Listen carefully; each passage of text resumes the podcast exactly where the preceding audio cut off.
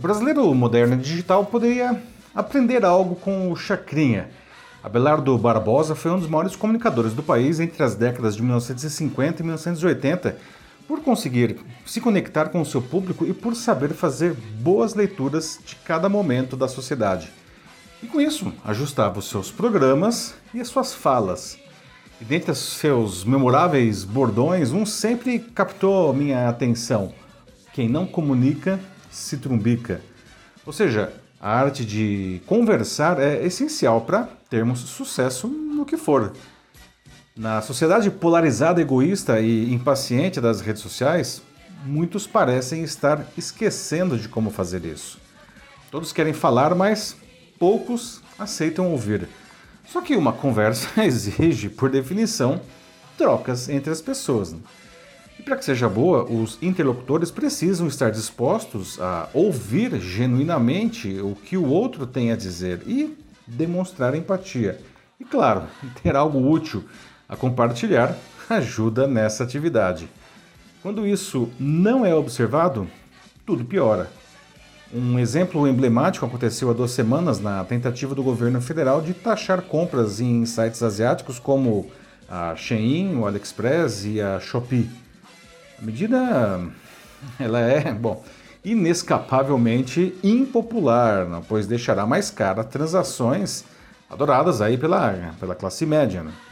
Mas uma comunicação falha e até arrogante tornou tudo mais confuso, gerando uma crise desnecessária. Por que isso aconteceu e como poderia ter sido feita de um bom jeito? Eu sou Paulo Silvestre, consultor de mídia, cultura e transformação digital, e essa é mais uma pílula de cultura digital para começarmos bem a semana, disponível em vídeo e em podcast. Bom, entre idas e vindas, não, pessoas do governo dando declarações descontextualizadas e distantes do público e a tradicional enxurrada de desinformação das redes sociais, muita gente continua sem entender como ficarão suas compras vindas do outro lado do mundo. Isso dói no bolso da população. Ignorar isso nas comunicações é ignorar as necessidades do seu interlocutor, no caso, o povo. Por isso, a declaração do ministro da Fazenda, Fernando Haddad, de que não conhecia a Shein, só a Amazon, onde compra todo dia um livro pelo menos, foi entendida como elitista e arrogante. Bom, graças a tudo isso, o levantamento da consultoria Quest mostra que naqueles dias 83% das menções ao tema nas redes sociais foram negativas para o governo e a oposição tripudiou. Né? Só que, mesmo sendo impopular, a comunicação poderia ter seguido outro caminho. Como os produtos ficarão mesmo mais caros, né, o governo deveria reforçar o discurso de que esse dinheiro extra será revertido para a própria população, melhorando a saúde, a educação, por exemplo.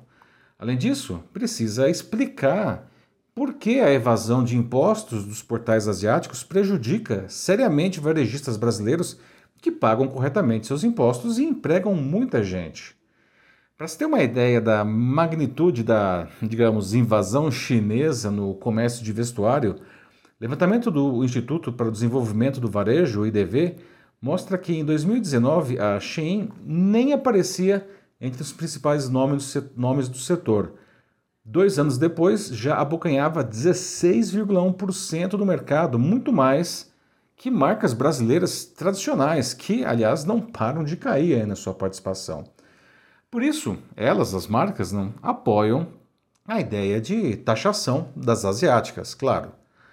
Bom, Toda a gritaria resultante dessa falha de comunicação fez o governo recuar na proposta de eliminar o imposto de importação de produtos até 50 dólares entre indivíduos, que aliás é um mecanismo né, que as asiáticas usam para escapar da taxação. E vale dizer que, como empresas, elas não poderiam se beneficiar disso. Né?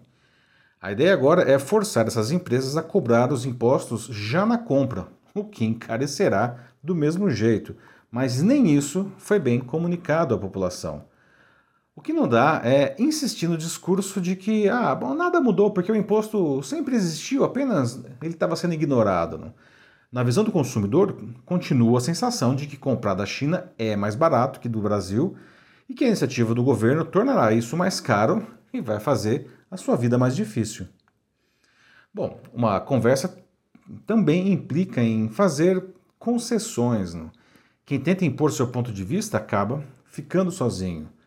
Em muitos casos, há interesses conflitantes no debate, mas isso não quer dizer que não se possa chegar a um consenso. No exemplo citado, a inabilidade na comunicação colocou os consumidores do lado dos portais asiáticos e contra os varejistas brasileiros e o próprio governo. Poderia ter sido bem diferente. Bom, não dá para agradar todo mundo, não. Insistir nisso é um erro de muitas pessoas e empresas. Todos precisam conhecer quem forma seu público, pois as pessoas têm gostos, valores e visões de mundo diferentes. Ao se tentar abarcar muita gente, o que acontece é que se cria uma comunicação genérica e sem graça, que não agrada verdadeiramente ninguém. Isso não quer dizer que devamos sair por aí cometendo suicídios de imagem ao dizer, sem nenhum cuidado, o que precisa ser dito.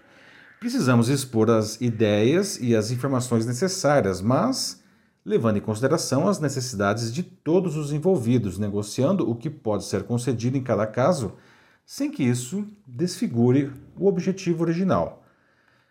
Sobre isso tudo, precisamos exercitar nossa sensibilidade e nossa empatia. Demonstrar esses sentimentos genuinamente pode, pelo menos, pelo menos, tá, suavizar uma má notícia.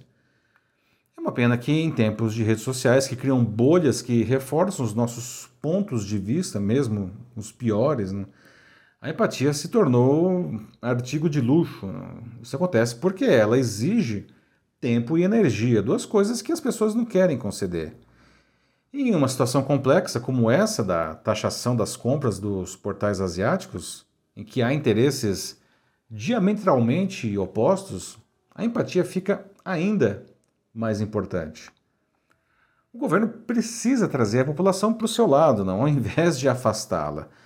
Não é uma tarefa simples, pois a medida dói no bolso das pessoas que ainda são incendiadas pela oposição. Ainda assim, é possível, pelo menos, melhorar um pouco esse quadro, mas para isso é preciso de conversa e de empatia. Afinal, como diz a sabedoria popular, é conversando que se entende. E isso vale para o governo, vale para empresas e vale para cada um de nós. Chacrinha que o diga. É isso aí, meus amigos. Me diga uma coisa, você acha que se comunica bem, seja nas redes sociais ou fora delas? Consegue agregar as pessoas em torno de suas ideias e construir algo com elas? Você acha que precisa de ajuda para isso ou quiser debater sobre o tema em sua empresa ou instituição? Mande uma mensagem aqui para mim que será um prazer conversar com vocês. Eu sou Paulo Silvestre, consultor de mídia, cultura e transformação digital. Um fraternal abraço. Tchau.